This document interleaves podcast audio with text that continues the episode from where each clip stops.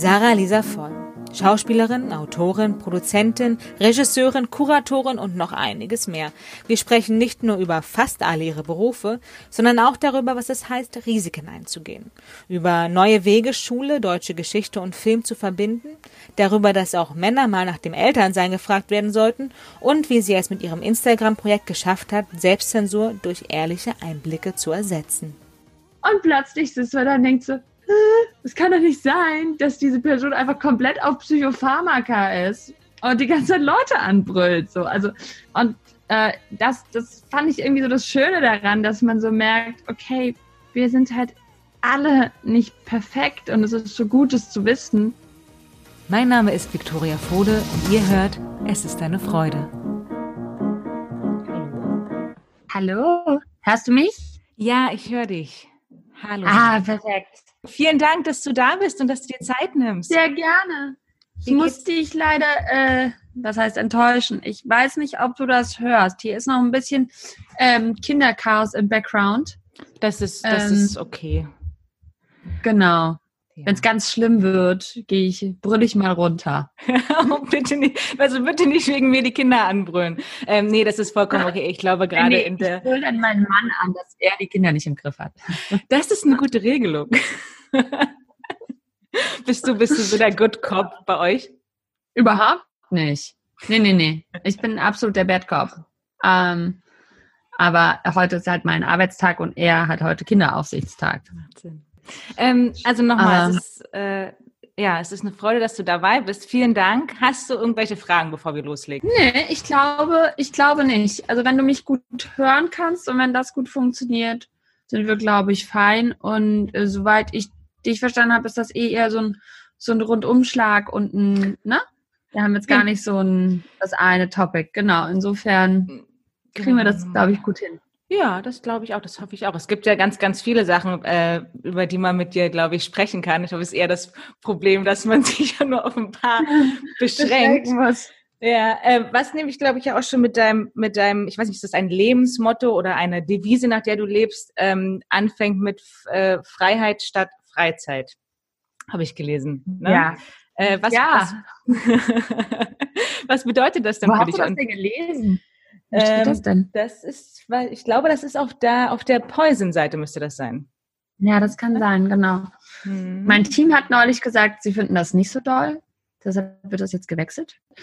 Ähm, aber ich finde es ein ganz toller Satz von, von Boys und mhm. Glaube, dass das stimmt und dass es das ganz oft gibt bei Leuten, ähm, die das große Glück oder Privileg haben, irgendwie das, das machen zu können, was sie gerne tun und davon auch zu leben, dass man dann halt denkt so, hä, ich, ich will gar nicht frei haben, ich will gar nicht in Urlaub fahren, ich möchte gerne genau das machen, was ich äh, gerade mache. Ja, ja. Nee, das ist, ähm, das ist so eine Frage, glaube ich, die man, oder die ich mir zumindest gestellt habe, als ich äh, mir das alles so angeschaut habe, was du machst. Also ich wusste schon so einen Teil davon und dann, aber wenn man da so weitergräbt und weiterschaut, dann kommt ja noch mehr, noch mehr, noch mehr und es ist total faszinierend, wie so Alice im Wunderland kam ich mir irgendwie vor. Ähm, und dann habe ich mich gefragt, also hast du denn, Langeweile gibt's ja wahrscheinlich bei dir nicht, oder? Ähm, nee, Langeweile gibt's bei mir nicht ich habe kein Talent zu Langeweile. Hatte ich auch noch nie. Schön. Meine Mutter hatte das immer gesagt und ich kann das sehr gut nachempfinden. Meine Mutter hat gesagt, sie würde wahnsinnig gerne mal ins Gefängnis müssen, damit sie mal Ruhe hat, um äh, Bücher zu lesen. und jetzt will man natürlich nicht ins Gefängnis, aber ähm, das kann ich total gut nachempfinden. Also dass ich manchmal so denke, oh, ich fände das jetzt auch ganz gut, wenn mal nichts wäre, weil mir dann noch so viel einfallen würde. Mhm. Also ich habe kein, ich habe mich, glaube ich, noch nie gelangweilt. Für ähm, Zuhörer, die dich noch nicht so genau, die nicht wissen, was du alles machst, ähm, also du bist Schauspielerin, Filmregisseurin, Produzentin, mittlerweile ja, glaube ich, hauptsächlich Produzentin mit und du bereitest jetzt dein, dein Regiedebüt, Lang, Langspielfilm-Regiedebüt vor, richtig? Ja, ja. Sehr, darüber sprechen wir auch noch. Äh, Kuratorin, Autorin, habe ich was vergessen? Ich glaube nicht. Gut, das das. Also mehr Finger in einer Hand gibt's auch nicht. Das sind schon mal. Also es ist auf jeden Fall immer viel los bei dir. Ähm, man hat das Gefühl, dass du vor Inspiration immer übersprudelst. dass du vielleicht dich auch gar nicht irgendwie motivieren musst, um morgens aufzustehen und Sachen zu machen, was aber ja wahrscheinlich doch nicht immer der Fall ist, oder? Hm, ich glaube, was in der Zwischenzeit mein großes Glück ist, ist, dass es so viele unterschiedliche Sachen sind. Und ich bin ja auch überhaupt nicht alleine. Also es ist ja nicht so, das macht man ja nicht alleine. Man produziert ja nicht alleine einen Film oder so. Das heißt, da sind mhm. ja ganz viele Leute, mit denen ich arbeiten darf. Und der Vorteil ist, wenn es so verschiedene Projekte gibt, dass man natürlich ganz oft keine Lust hat auf irgendwas. Ähm, zum Beispiel jetzt diesen Text nochmal Korrektur zu lesen. und, oder die Schlusskostenabrechnung für die Förderung zu prüfen. Oder ne, also so. Das macht immer ganz und dann kommen aber immer irgendwelche anderen Dinge, die man überhaupt keinen Bock hat. Und plötzlich ist es super attraktiv, mal noch diese Bilder auszusortieren. also ich glaube, dadurch, dass es so viele Sachen sind, kann man sich natürlich auch immer so ein bisschen picken. Also mhm. klar gibt's immer Deadlines, aber ähm, dadurch kann, bin ich relativ frei in der Entscheidung, was ich jetzt in diesem Moment halt machen will. Und das hilft, logischerweise. Mhm. Ich weiß nicht. Ähm, ich glaube, in einer von deinen anderen äh, Bios, oder das kann auch sein, dass es auch auf der Seite steht, ähm, steht, oder ich glaube, es ist der Blog von, äh, von Poison, wo steht, womit du, dass du alles, was dir Spaß macht oder womit du gerne Zeit verbringst, dir zum Beruf gemacht hast. Filme machen, Bücher schreiben, Risiko eingehen. Und ich dachte, das ist äh, eine interessante Formulierung. Was würdest du dann sagen, was so ähm, das letzte große Risiko war für dich, was du eingegangen hast, äh, eingegangen bist, neben den vielen alltäglichen Sachen, die man natürlich irgendwie sich traut? Aber so das letzte, wo du dachtest, okay, das braucht jetzt wirklich nochmal eine extra Portion Mut. Mm. Ich glaube, das ist natürlich immer die Frage, wie definiert man Risiko? Ne? Mhm. Ähm, weil Leute haben ja vor unterschiedlichen Sachen Angst. Das merke ich manchmal. Also es gibt viele Leute, die haben Angst vor finanzieller Unsicherheit zum Beispiel. Hm. Und das ist was, womit ich irgendwie relativ entspannt umgehe. Das kann man natürlich auch leicht sagen, wenn man jetzt so in, in Deutschland lebt, aber hm. ähm, wo ich durchaus immer mal wieder bereit war zu sagen, ah ja, ich könnte jetzt meine Krankenversicherung zahlen, ich könnte aber auch diesen Dreh machen, so, ne? Aber hm. das ist äh, vielleicht riskant, für andere vielleicht auch nicht. Und ich glaube, was man natürlich ganz oft macht, ist, dass man sich so in so persönliche Risiken begibt der Bewertung.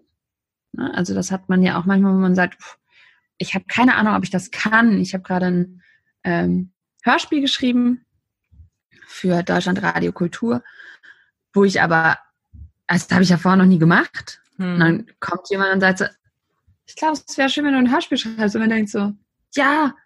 Und dann denkt man so, nein, ich kann das überhaupt nicht. Und dann, ne, das ist aber so dieses sich selber herausfordern. Ich glaube, wahrscheinlich sind, sind Risiken sehr unterschiedlich zu bewerten. Also für mich ist zum Beispiel so ein, ähm, das Risiko eines finanziellen Fiaskos, dass viele Leute nicht ruhig schlafen lassen würde, dass man natürlich in der Produktion immer wieder hat. Hm. Ähm, ist für mich persönlich weniger schlimm als das Risiko, dass jemand ganz fürchterlich scheußlich findet, was ich geschrieben habe. Hm. Also das lässt mich viel schlechter schlafen, zum Beispiel. So, aber da, ne, das ist man, ja. glaube ich, Unterschied. Aber würdest du sagen, ähm, also so von außen reinblickend, würde würd ich schon denken, dass du ein recht mutiger Mensch bist oder dass du dir viele Sachen traust, wo viele andere eher sagen würden, nee, sie mögen so ihr Safety Net, sie probieren das jetzt lieber nicht aus, weil sie halt Angst vom, vom Scheitern haben oder vom Risiko. Würdest du sagen, dass du, dass du mutig bist und das auch schon immer warst oder hat sich das so über die Jahre ähm, entwickelt? Ja, mutig ist natürlich so ein schwieriges Wort. Ich finde, mutig ist, wenn jemand, ähm, wenn eine richtige Bedrohung ist, ne? Hm. Also am Ende des Tages kann mir ja nicht viel passieren. So. Und dann kommt vielleicht manchmal so noch hinzu, ich hatte immer so ein, ich war ein bisschen so ein Außenseiterkind, wie das ja bei vielen Leuten so ist und hatte auch okay. immer die komischen Eltern und bla bla. Und man dann so denkt, naja, also ganz vieles, wo andere Leute, die jetzt nicht wissen, wohin mit ihrer Kreativität, wovor die aber natürlich Angst haben. Also was könnte jetzt jemand denken oder was denn, war, der Drops war eh schon gelutscht auch so okay. filmtechnisch relativ früh. Ne? Also das war so relativ ja. klar, okay. Ähm, was soll da jetzt äh, groß schief gehen? Also ich hatte jetzt keine, da gab es jetzt nicht die, die, die, große ja, Fallhöhe in Bezug auf, äh, man verliert gesellschaftliche Anerkennung oder irgendwie sowas. Mhm. Das heißt, ich empfinde es gar nicht als so mutig. Hm. Ist man meistens wahrscheinlich nicht so, wenn man das ja. Ja, ne, für sich selber ist das ist halt das Leben, ja. ähm, aber du hast die, die Filme schon angesprochen, deswegen würde ich gerne noch so ein paar Jahre zurückgehen.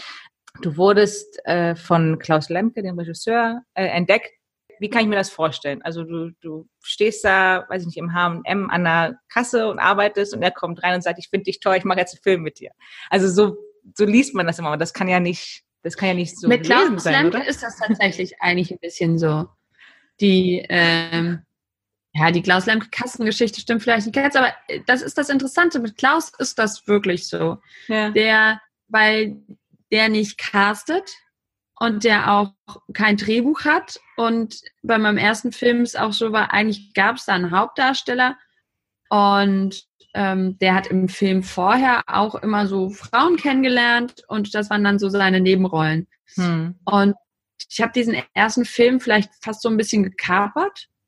Also war so, ne, das, aber du, es kommt dann nicht Klaus Lemke und sagt, ah, dich finde ich toll. Wir machen jetzt zusammen äh, diesen Film, nimm dir mal zwei Monate frei und äh, wir drehen. Und mhm. dafür bekommst du so und so viel Geld. Dann ist so, wir probieren jetzt mal was aus. Sei mal morgen früh um fünf da dann ist man da halt und dann hat man so einen ersten Tag gedreht und wenn man Glück hat, ruft er dann am nächsten Tag an und man dreht weiter. Oder auch nicht. Also das ja. ist schon so ähm, sehr ungewöhnlich. Ich glaube, das gibt es sonst eigentlich nicht. Nee. So. Aber also, du, aber du wolltest schon immer Schauspielerin und Künstlerin werden? Also auch schon bevor? Ja. ja? Ja, ja, ganz, ganz schlimm wollte ich das werden. Ähm, Balletttänzerin wollte ich erst werden. Das ist ja schon sehr nah dran. Und mhm. Balletttänzerin oder Schauspielerin. Und aber man traut sich ja auch nicht, das so zu sagen. Also ich finde das immer ganz spannend. Ich hatte jetzt in einer kleinen Stadt gewohnt, da besteckt man ja irgendwie nicht die gelben Seiten auf und dann steht da Schauspielagentur und dann ruft man da mal an. Und ich schon mal gleich gar nicht. Bin ja eigentlich ein relativ schüchternes Kind. Und äh, dementsprechend ist das jetzt nichts, was man so vermied, aber das war das, was ich eigentlich unbedingt wollte. Dann saß ich irgendwie in Münster und dann ich so, okay, also hier entdeckt mich auf jeden Fall keiner. Ich muss jetzt mal irgendwie nach Hamburg oder nach Berlin ziehen oder so und mal äh, äh, jetzt mal entdeckt werden. Also ich bin schon nach Hamburg gezogen, um jetzt mal entdeckt zu werden, weil war ich dann auch schon äh, 20 und dachte, okay, wenn das jetzt nicht passiert, na, dann wird das nichts mehr. So. Okay. Aber war ja der richtige Schritt und es hat ja wirklich genauso funktioniert dann, ne? Ja. ja, so ein bisschen schon. Ja. Aber hast du, kommst du aus so einer, kommst du aus so einer ähm, Künstlerfamilie und hast früher immer schon viel, weiß ich nicht, gemalt, ge geschrieben, gespielt für dich alleine, wenn auch? Überhaupt nicht. Also meine, also es gibt bei uns in der Familie ein großes Interesse an Kunst und so, keine Frage. Aber meine Eltern sind beide Naturwissenschaftler Mhm. Und auch deren neue Partner sind Naturwissenschaftler und davor ist das alles auch eher so, so Landwirtschaft und Gartenbau und so. Also ist alles sehr, sehr weit weg davon. Und ich fand das aber auch immer sehr gut. Ja. Weil man dann so was Eigenes hat. Also für mich war das schon auch eine Möglichkeit der Distinktion und was zu haben, wo ich mich auskenne. Und ich zu so sagen, okay, aber das ist meins und das verstehst du nicht oder das ist nicht ne, deine Welt, sondern die gehört mir ganz alleine. Und ich glaube, das war, war schon so ein Punkt. Und trotzdem habe ich, seitdem ich ähm, denken kann, eigentlich immer in so Ballett getanzt, in, war in irgendwelchen Tanzgruppen, in jedem Schultheater und halt so dieses ganze Zeug.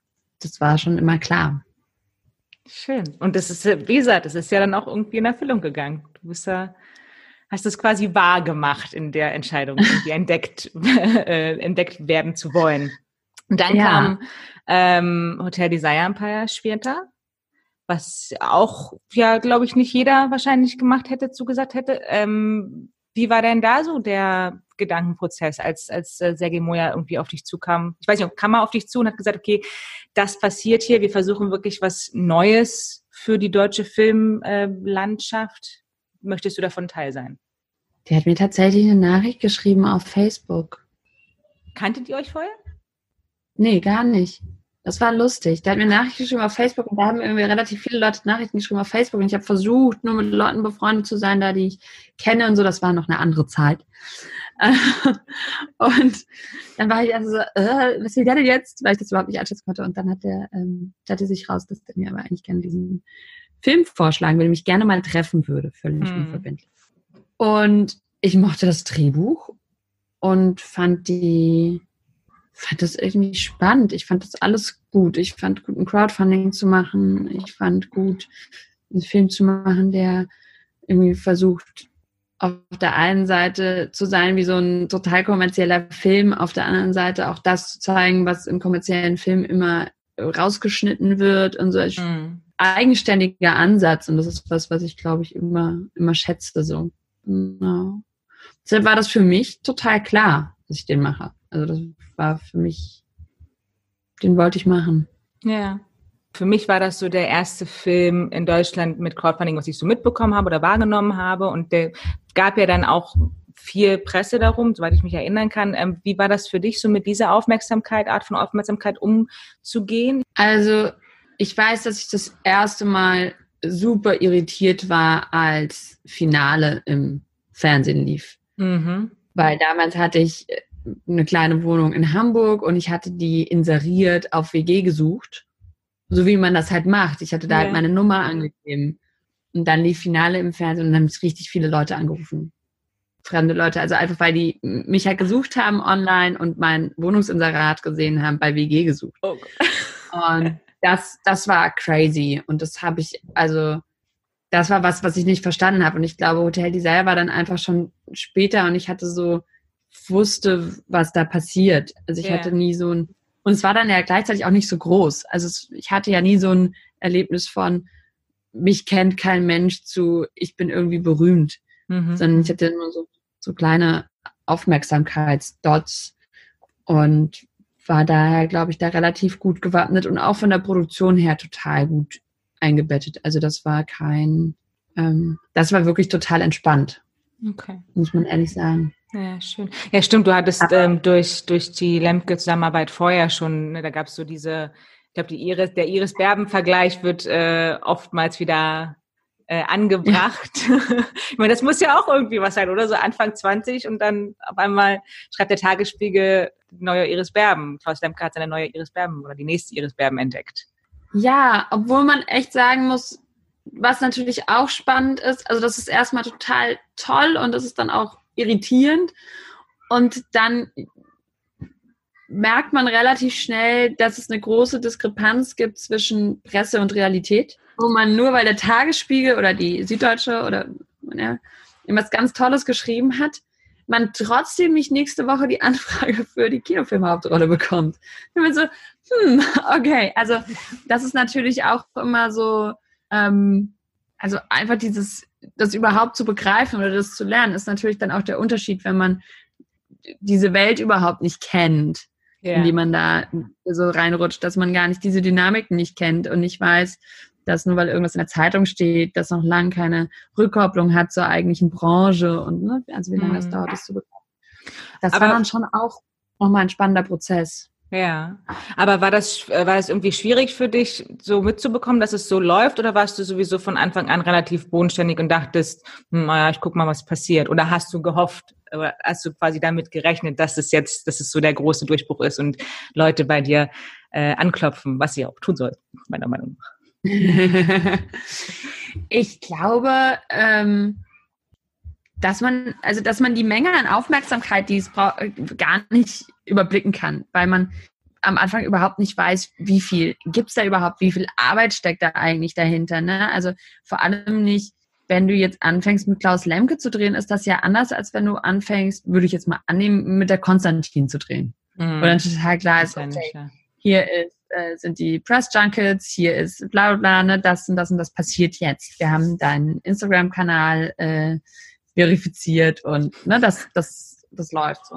Das heißt, ah. wo du ja auch ein anderes Briefing hast, die Sachen passieren irgendwie subkutaner. Und ich glaube, dass man natürlich sich auch immer wünscht, dass es weitergeht. Und ich glaube, was auch so total klassisch ist, ist, dass man so nach dem Dreh als Schauspieler so da sitzt und so denkt so, hä?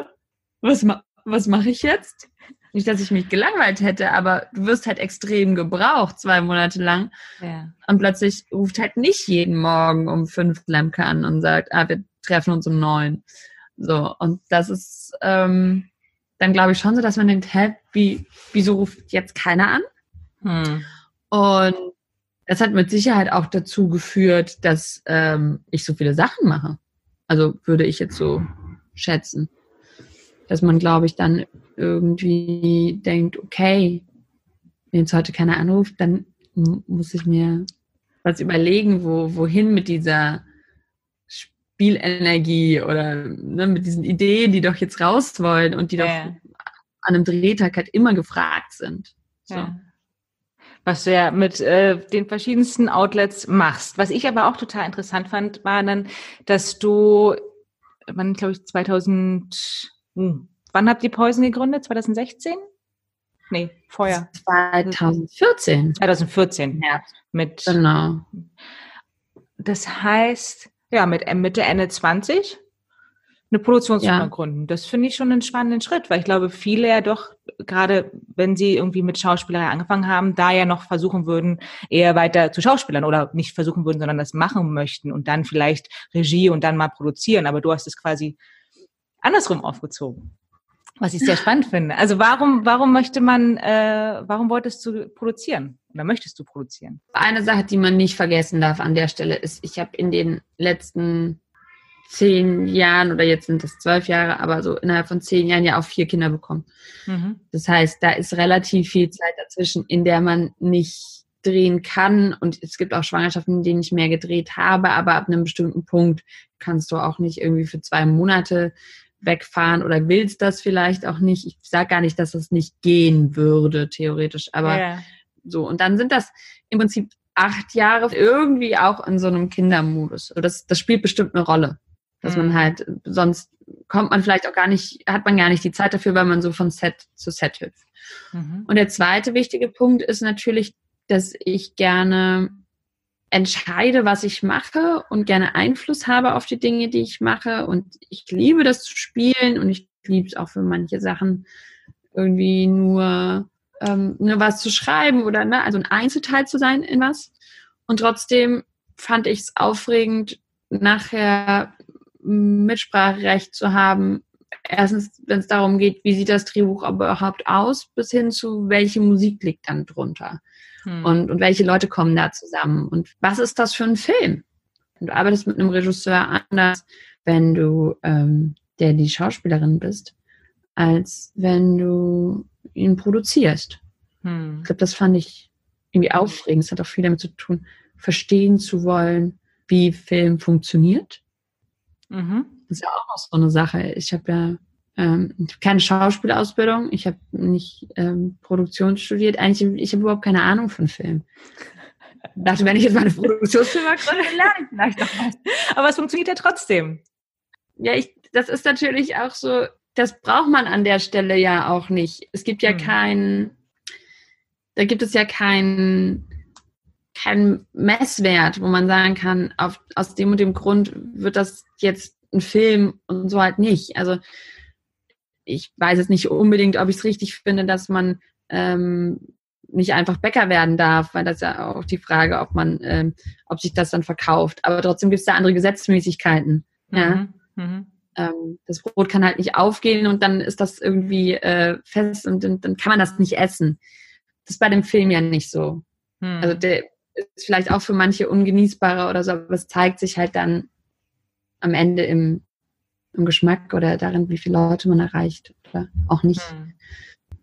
Aber Produzent sein oder Produzentin sein, da steckt ja doch schon, also natürlich hinter jedem Beruf aber steckt ja einiges dahinter. Also auch die ganzen Finanzen, die Förderanträge, das ist ja nicht mal nur so schnell an einem Nachmittag runtergekritzelt. Also damit muss man sich ja wirklich auch beschäftigen. Und ist das was, also würdest du sagen, du bist da so auch so eine Art Autodidaktin, dass du das alles selber an, äh, beibringen kannst? Oder hast du da jemanden an deiner Seite, der dir das irgendwie näher gebracht hat, was wirklich dazugehört, Produzent zu sein? Aber ich glaube, ganz viele Menschen, die wirklich nicht in der Branche sind, die wissen auch oftmals gar nicht so richtig, was ein Produzent eigentlich macht oder was da so mit drinne steckt. Ich glaube, dass man ja, es kommt ja keine Förderung und kein Sender und sagt, hey, hier hast du mal fünf Millionen, die gibst du jetzt mal aus.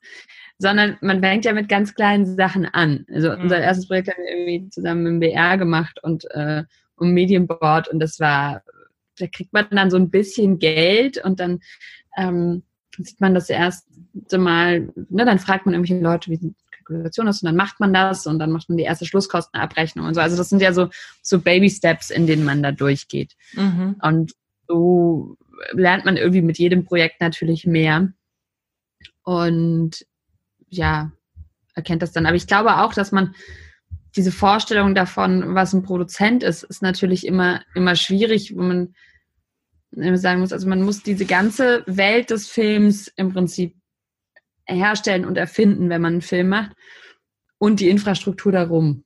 Hm. Also, man ist verantwortlich für die Toiletten, die im Film zu sehen sind und für die Toiletten für die Leute, die die anderen Toiletten gebaut haben. Das ist so ja, das Produzent. Eine schöne Bebilderung und, auf jeden Fall. und ich glaube, das ist ähm, schwer zu erfassen und ich glaube, es ist aber auch wichtig, also zu begreifen, dass es ganz viel einfach nur mit dieser Verantwortung, die man übernimmt, zu tun hat, weil man ja nicht jeden Job macht. Es ist wie in jedem anderen Unternehmen auch. Oder ich mache ja am Ende des Tages nicht, nicht die Kostüme, aber ich finde vielleicht jemanden, der das so verantwortungsbewusst und toll macht, dass ich mich auf die Person verlassen kann und sie gut äh, oder er gut zu, zur Regie passt. So, das ist dann vielleicht die Aufgabe, gerne und gut Leute zusammenzubringen und irgendwie also ich finde, es ist sehr ähnlich zum Elternsein. Mhm. Wir kennen da wenige Unterschiede. Die meiste Zeit schreit irgendjemand und will irgendwas. Schön, dass du deine eigenen Soundeffekte schon drunter legst. genau. Und ähm, ist irgendwie ungeduldig oder hat andere Ideen oder Wünsche, whatever. Mhm. Ich glaube, das ist so, da ist sich das relativ ähnlich.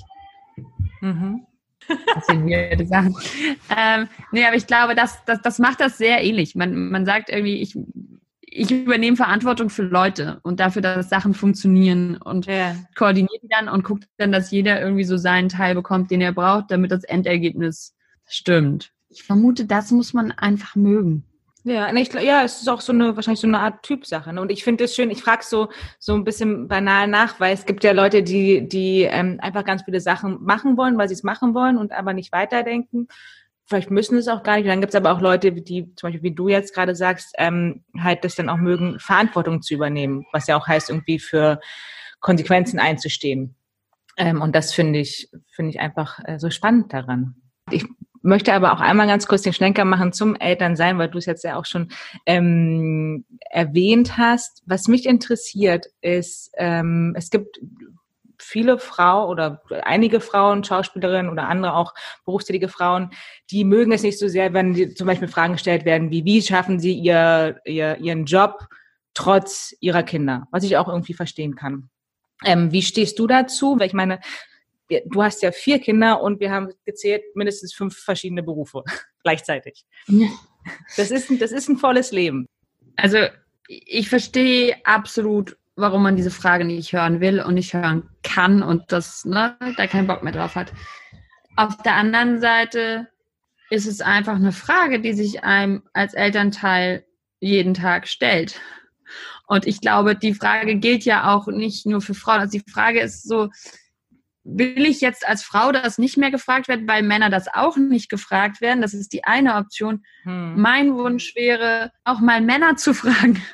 Also quasi zu sagen, ja, das ist eine berechtigte Frage, weil das interessiert uns ja alle. Wie kriegen wir diese Vereinbarkeit hin? Ich, das ist ja was, das betrifft ja Männer und Frauen so. Yeah. Und das wäre, glaube ich, mein Wunsch, dass wir Männer auch öfter fragen. Ja, sagen Sie mal, drei Kinder und Fußballtrainer.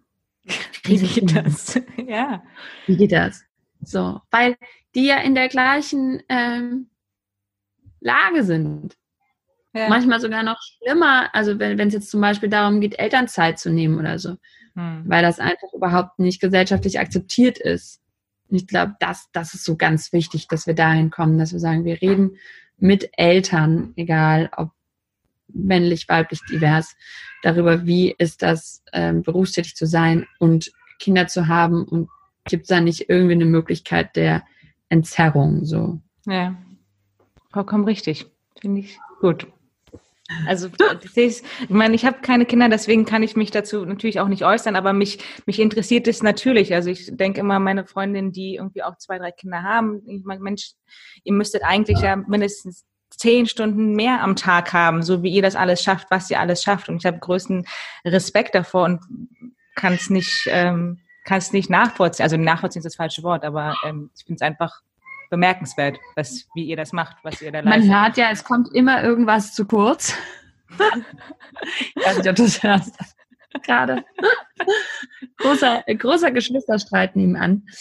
Ähm, ja, ich glaube, es ist gerade jetzt wahrscheinlich auch der richtige Zeitpunkt, nochmal mehr darüber zu debattieren, weil wir aktuell merken, wie sehr dieses System auf Kante genäht ist. Mhm. Also wie wichtig es ist, ähm, dass wir genau so funktionieren in unserem Rad und alle anderen Komponenten auch. Und wenn da irgendwas wegbricht, eigentlich ein ganzes System auseinanderfällt, wo man halt auch mal fragen muss, kann das sein? Ja.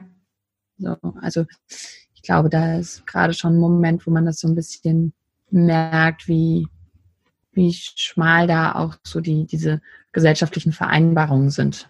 Ja, es ist natürlich äh, schlimm, dass es so eine Situation das braucht, dass es allen so auffällt und dass man darüber erst spricht. Mhm. Aber wie du sagst, es ist gut, dass man es jetzt tut.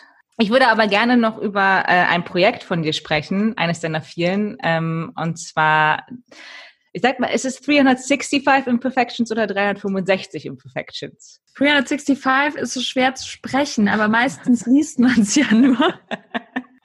genau, das ist nämlich ein wunderbares ähm, ja, eine, eine Installation auf Instagram, eine Instagram-Installation, ähm, die du letztes Jahr angefangen hast und dieses Jahr an verschiedene andere Künstler übergeben hast. Vielleicht kannst du da erstmal ein bisschen drüber was erzählen, weil ich bin seit seit Anfang letzten Jahres ein großer Fan. Ich habe viele deiner Texte ähm, verschlungen, mich selber irgendwie, abgesehen von den vier Kindern, wiedererkannt und äh, bin, bin dir sehr, sehr, sehr, sehr sehr, sehr dankbar dafür, dass du das gemacht hast und so einen äh, wahnsinnig ehrlichen und tollen Einblick in deinen, in deinen Alltag und auch in deinen Alltag in deinem Kopf quasi gegeben hast. Ähm, also genau, für alle, die es noch nicht kennen, auf Instagram at 365 unterstrich imperfections mit C, ähm, bitte unbedingt mal reinschauen. Aber ja, vielleicht kannst du erstmal kurz darüber erzählen, was so der Ansporn war und warum du das ähm, angefangen hast.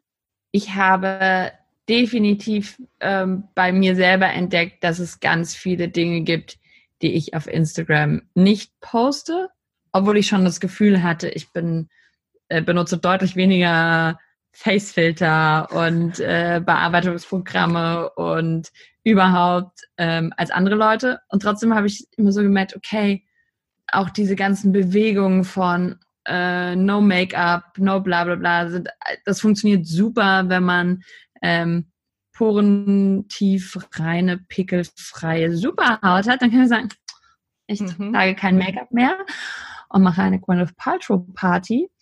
Aber wenn man dann halt so aussieht, wie man aussieht mit seinen vier Kindern und seiner rosa Zähne, dann man so, vielleicht doch nicht für die Insta-Story.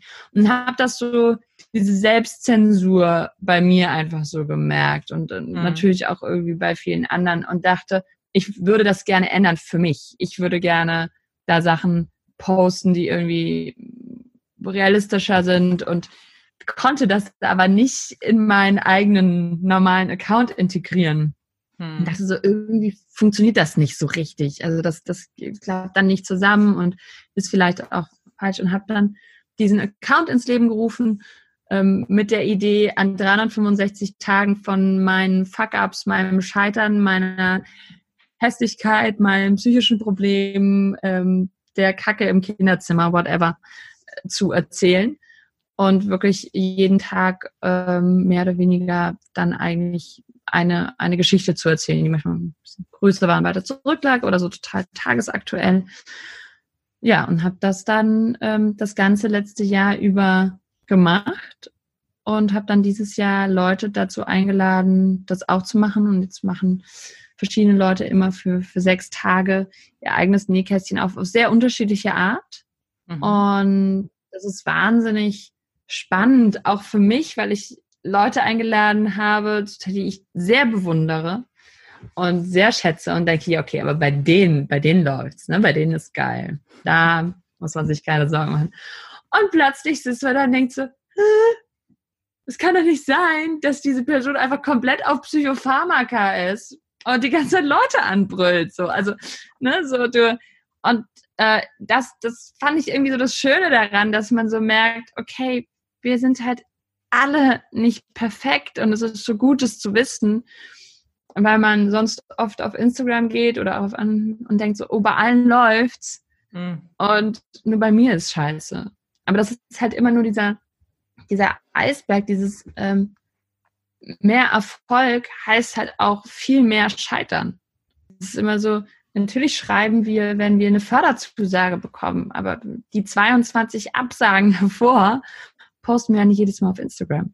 Das stimmt. Und ich glaube, das ist halt so ganz, ganz wichtig, dass man manchmal sieht, ah, okay, bei denen läuft es auch gar nicht so gut. Die haben auch irgendwie ihre Macken und eine gestörte Mutter oder was weiß ich, was die Leute halt so haben. Ja. Aber war dir klar, wie das aufgenommen werden würde? Weil ich glaube, das Feedback war ja doch schon ziemlich gut, oder? Ähm, also das, was das man so von außen klar. gesehen hat. Also ich habe mit, ähm, mit Leuten um mich rumgesprochen, dachte, das ist vielleicht eine ganz gute Idee, aber ähm, war mir nicht sicher. Und dann haben die gesagt, nee, finden Sie gut, ich soll das mal machen. Nicht angefangen. Und dann war erstmal überhaupt nicht so viel los, wie das immer so ist. Und dann schreibt man halt so jeden Tag und bearbeitet jeden Tag ein Bild, macht jeden Tag eine Insta-Story für 200 Leute. und dann war so, ja, okay, aber wenn wir es schaffen würden, wenn wir es nächstes Jahr übergeben und dann irgendwie so, ja, so 500 bis 1000 Follower hätte, wäre schon cool, sonst macht das ja nächstes Jahr niemand. So. Mhm. Dann habe ich aber ähm, die Anfrage bekommen, ob ich einen Artikel schreibe für, äh, heißt das, 10 vor 8, 10 vor 8, glaube ich, mhm. ähm, für die Zeit und habe da dann einen Artikel geschrieben, im Prinzip auch über so Versagensängste und mhm. äh, Panikattacken und Sachen, die schiefgehen können. Und das war wirklich spannend, weil mir da dann sehr viele Leute geschrieben haben und damit eigentlich auch dieser Account nochmal ziemlich gewachsen ist. Und das fand ich unglaublich interessant, weil die Resonanz war sehr positiv und es haben auch viele Leute mir wirklich ihre gesamte Lebensgeschichte erzählt und fünfseitige Word-Dokumente äh, auf Facebook zugesendet, wo sie ihre Wahnsinn. Geschichte äh, äh, berichtet haben und so. Und es war toll. Und wurde aber natürlich auch von ganz vielen Leuten angefeindet. Das ist ja normal, das kommt ja so mit. Unter anderem mit der Idee, dass ich mir halt bitte einen anderen Beruf suchen sollte. Weil wenn ich mit dem Druck beruflich klarkäme und da dann äh, möge ich doch einfach was anderes machen. Hat mich ja niemand gezwungen, Schauspielerin zu sein. Ganz liebevoll geantwortet, dass es jetzt auch nicht besser wäre, wenn ich Herzchirurgin wäre oder äh, Krankenschwester, sondern ich auch dann vielleicht einfach manchmal Angst hätte, dass ich jetzt diesen Patienten töte. Aber was ich daran vor allem interessant fand, war gar nicht die Tatsache, dass jemand findet, dass ich da mit Dingen falsch umgehe, sondern dass ich eigentlich ja relativ offen war und ja auch eine verletzliche Seite gezeigt hat, beziehungsweise eine, wo man leicht angreifen kann. Mhm. Und ich schon mir wünschen würde, dass man in dem Moment, wo jemand sich quasi schon so freiwillig in die Ecke legt und sagt so, hier bin ich, ich kann nicht mehr oder ich bin nicht stabil an dieser Stelle, ja. ähm, dass man quasi das dann so extra nutzt, ja, um gegen jemanden vorzugehen. Und das war also teilweise relativ massiv. Und das fand ich so eine ganz spannende Entdeckung. Also ich hatte jetzt natürlich das Glück, dass ich das ja aus einer reflektierten Warte herausgeschrieben habe und nicht ähm, ja. irgendwie gerade hochlabil war. Aber trotzdem ist das immer sehr spannend zu sehen, was, also wie gefährlich Öffentlichkeit ist. So. Total. Also ich finde es also absolut ich finde es absolut faszinierend und nicht im positiven Sinne, dass Leute sich das anmaßen oder denken, sie müssen dazu etwas kommentieren, was ja wirklich komplett ein was Persönliches von dir ist. So, es ist ja nicht, dass du dich zu einem Weltzustand äußerst oder irgendwelche Voraussagen machst oder dich zum Wirtschaft, Politik. Es geht ja wirklich nur um dich und deine Geschichte und deine Gefühle. Und warum man dann auf die Idee kommt, sagen zu müssen, naja, aber warum, also du, du, du, du, böse, schlecht, was auch immer. Das, ich verstehe es nicht. Ich werde es nie verstehen. Ich verstehe es nicht, warum die Leute denken, sie können das, sie dürfen das, sie haben jetzt gerade das Recht zu. Und es, dass es irgendjemanden interessiert, was irgendjemand Fremde darüber denkt, was er darüber denkt, wie du dich fühlst, ist doch totaler Schwachsinn.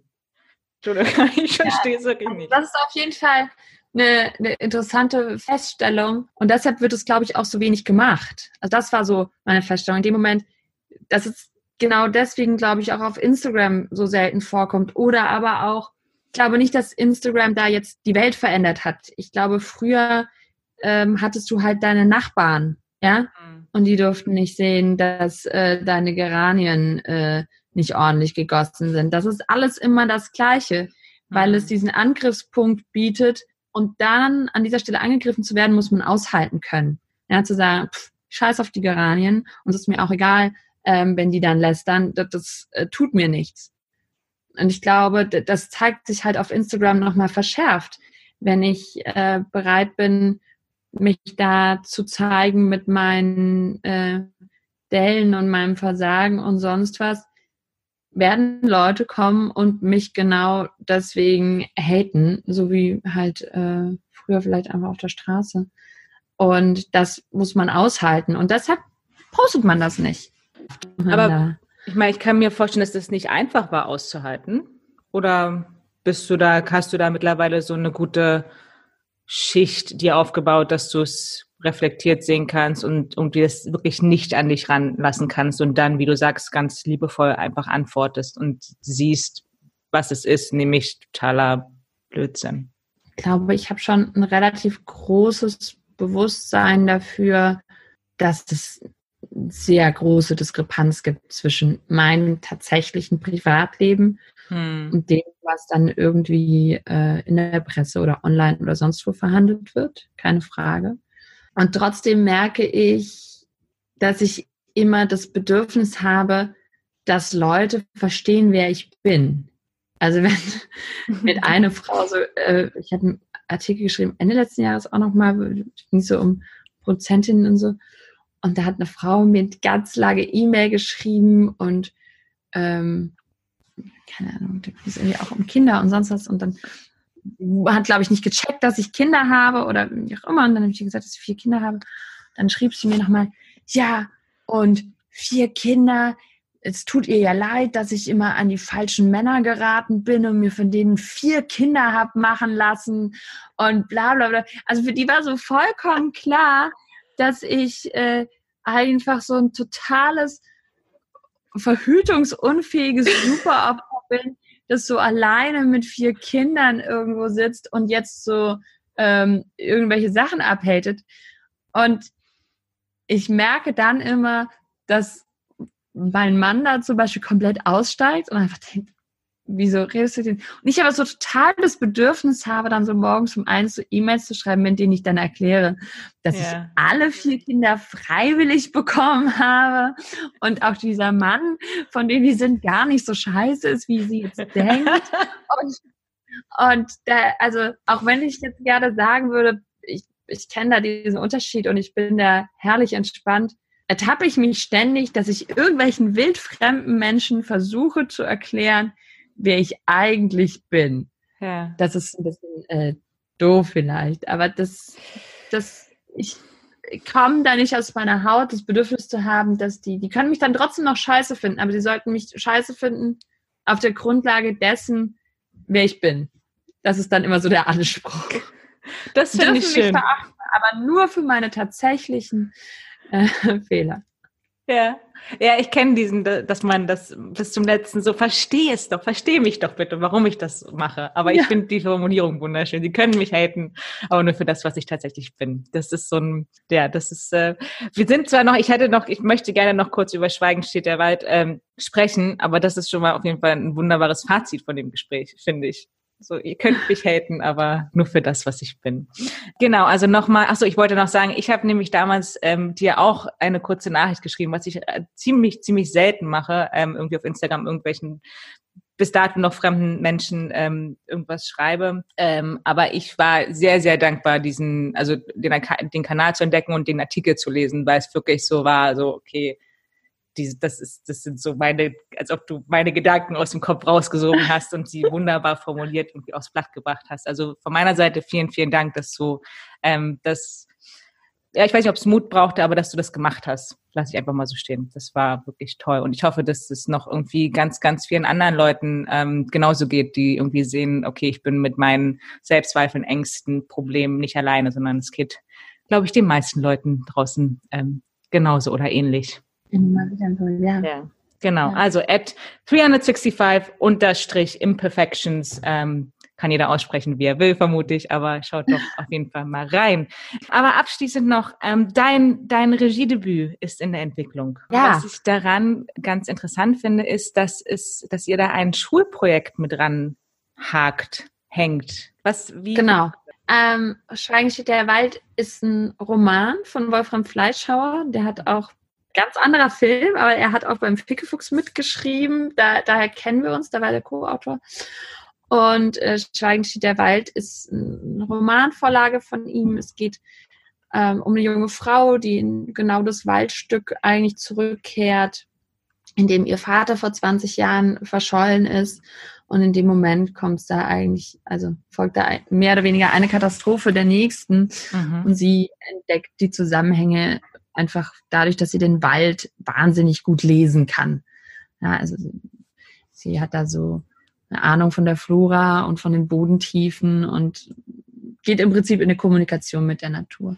Und ähm, das, der Roman spielt in einer recht geschichtsträchtigen Gegend. Es ist so, sind so fiktive Orte um das ähm, KZ in Flossenbürg. Und wir haben gedacht, äh, es gibt andere Bücher von Wolfram Fleischhauer, die auch in Schulen gelesen werden. Also der Autor hat da so eine Nähe, auch ähm, immer mal wieder von Schulen eingeladen zu werden und zu lesen. Und wir dachten, wir finden das sehr spannend für Schüler, wenn sie nicht nur einen Roman lesen und den besprechen, sondern auch sich damit auseinandersetzen können, wie kann so ein Roman ähm, zu einem Film werden. Total. Das ist wirklich interessant, weil wir haben jetzt gerade von, also es haben jetzt so die ersten Schulen angefangen. Das ist natürlich jetzt auch Corona-bedingt alles so ein bisschen verschoben, aber es gibt so ähm, zwei, drei Klassen, die, glaube ich, schon angefangen haben zu lesen. Und äh, ein Schüler hat jetzt so eine Seite geschickt letzte Woche, was er so ändern würde aus dem Roman in, in den Film. Und das war so gut, also unser Drehbuch ist ja schon fertig, aber das war so da waren so viele Sachen drin, die wir tatsächlich so gemacht haben, dass ich dann direkt im Auto geschrieben Also das nächste Mal schreibt das einfach der Schüler. Ich meine, wofür wir jetzt irgendwie drei Jahre Entwicklung gebraucht haben. Es war so spannend. Also auch so, ja, Musik würde ich nur so und so einsetzen. Es, so, hä? Ja, so haben wir es gemacht. Also, wirklich sehr, ähm, sehr toll. Also so einfach nochmal so, ein, so einen Twist darin zu haben und gleichzeitig die Schüler eben dazu zu bringen, äh, einen Roman zu lesen, der aber auch noch so einen Link hat zur deutschen Geschichte und so. Und das macht ähm, sehr viel Spaß. Ja. Und wie geht das dann weiter? Also abgesehen, angenommen, angenommen, wir leben in einer utopischen Welt und Corona existiert gerade nicht, sondern es läuft alles seinen mhm. normalen Gang. Also wie, wie ähm, funktioniert das Projekt dann weiter nach kommen die dann auch ins Kino? Was ich sehen die den Film? Wird das dann analysiert oder? Genau. Also das ist so die Idee. Das wird wahrscheinlich sind wir nicht so schnell genug fertig, aber wir können das Schulprojekt relativ lange machen. Mhm. Und wir fangen so an mit äh, 9., 10., äh, also eigentlich ist das so 9., 10., 11. Klasse. Man könnte mhm. auch schon in der 8., aber das ist so 9., 10., 11. Klasse. Das heißt, die sind auch noch ein bisschen in der Schule, weil einfach diese äh, Curriculen in der Oberstufe zu voll sind, dann so in der 12., 13. Und ähm, die, die lesen jetzt den Roman oder eben auch in den nächsten zwei Jahren, ähm, beschäftigen sich, treffen uns dann online, beziehungsweise an, zu manchen Schulen gehen wir auch und sprechen mit den Schülern, dann können die uns auch Sachen fragen. Die dürfen dann auch das Drehbuch lesen. Wir halten die so ein bisschen auf dem Laufenden, was dann passiert und am Ende ähm, gehen dann diese Klassen ins Kino und sehen den Film. Genau, das ist so so die Idee. Mhm. Und jetzt wäre es natürlich gut, wenn wir bis dahin dann auch mal einen Film hätten. Nein, aber der, äh, der wird dann auch noch folgen, nur da weiß man natürlich auch immer nicht genau, wie schnell das geht. Ja. Aber trotzdem ist der Austausch schön, ja. weil man sich ja auch immer überlegen muss, wie, ja, wie kriegen wir da eine Verbindung hin oder wo fangen wir an, auch mit Publikum zu sprechen oder über Publikum nachzudenken. Mhm. Und ich habe ganz oft den Eindruck, dass wir in Deutschland in so einer Situation stecken, weil wir auch kommerziellen Film dann oft ablehnen im Arthouse-Bereich, dass man sagt, wir machen den Film und das macht der Regisseur und dann gibt es irgendwie ein kreatives Team und das ist wichtig und diese alles, was danach kommt, übergeben wir dann, wenn es fertig ist, dem Verleih und der mhm. soll dann gucken, was er damit macht. Und ich verstehe diese Haltung natürlich auch partiell und trotzdem glaube ich, dass eigentlich alles, was wir da tun, ob das Musik ist oder ein Film oder äh, meinetwegen eine sieben Minuten Animationsgeschichte auf Vimeo, immer Kommunikation ist. Also, irgendjemandem will man ja was erzählen und ich finde das nicht falsch, wenn man sagt, das ist was, das interessiert wirklich nur 200 Leute. Aber mhm. trotzdem will ich ja diesen 200 Leuten was erzählen. Und ich glaube, dass es ganz wichtig ist, dass wir das mitdenken und überlegen, wen wollen wir denn erreichen, mit wem wollen wir denn sprechen und warum sollen wir die dann nicht jetzt einfach schon mit einbeziehen und sagen, hey, wir würden gerne mit euch reden, würden gerne einen Film machen, den ihr vielleicht auch gut findet und ähm, dann gemeinsam darüber sprechen. Ja. Und deswegen haben wir uns das überlegt. Ich finde das großartig. Also ich denke auch genau wie du, dass irgendwie Verleihproduktionen von Anfang an näher zusammenarbeiten müssten, gerade was Kommunikation und Marketing und PR-Strategien und sowas angeht. Ähm, und ich finde es aber auch gut, dass ihr ja an, damit direkt an die Nähe, an die nächste Kinogeneration rantretet, wo immer alle sagen, die jungen Leute gehen nicht mehr ins Kino. Das sind ja dann genau die. Und wenn ihr äh, dadurch mit denen oder sie wieder auf den Geschmack bringt oder sagt irgendwie, okay, was braucht das jetzt, damit ihr wirklich ins Kino geht? Ähm, ich finde das großartig, ich finde das super.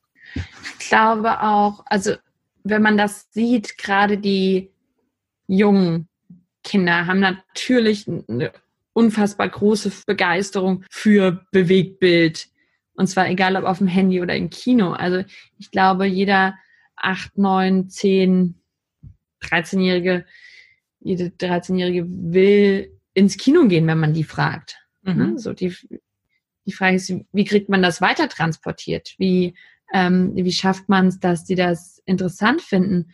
Und Leute gehen ja auch ins Kino, sie gehen vielleicht aber halt nicht unbedingt in die Filme.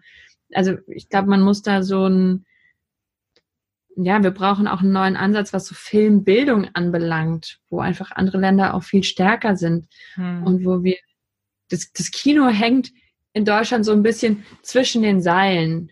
Man sagt so, du bist, du bist kommerziell, du musst funktionieren wie Musik. Ja, du musst dich selber tragen.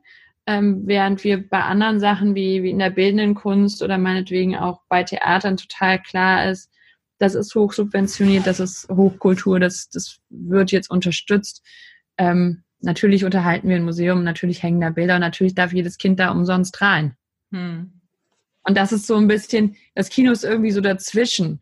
Das ist eine Kunstform, die auf der einen Seite Förderung und Unterstützung braucht, auf der anderen Seite aber natürlich auch was, was ein Massenmedium ist, was kommerziell funktioniert. Und ich glaube, da muss man sich so Wege dazwischen suchen, wie man ja da so eine Filmbildung hinbekommt, dass die Leute das so als, als kulturellen Anlass oder Teil sehen, wie auch Theater. Ja, ja, wäre ja schön, wenn sich noch andere Produktionsfirmen, Verleiher ähm, das als Beispiel nehmen und das mit ihren Filmen und anderen Schulklassen vielleicht auch machen. Das wäre toll. Ja. toll war auch dieses Gespräch. Äh, es war mir eine Freude, wirklich. Ähm, wir sind, wir sind durch. Wir haben äh, knapp eine Stunde geknackt. Danke, dass du, dass du dir die Zeit genommen hast. Ja, sehr gerne. Es war mir ein großes Vergnügen. Sehr gut. Herzlichen Dann, ähm, Dank. Danke dir. Gespräch. Dann noch einen schönen Tag wünsche ich dir. Danke. Bis dann. Bis dann. Ciao. Tschüss.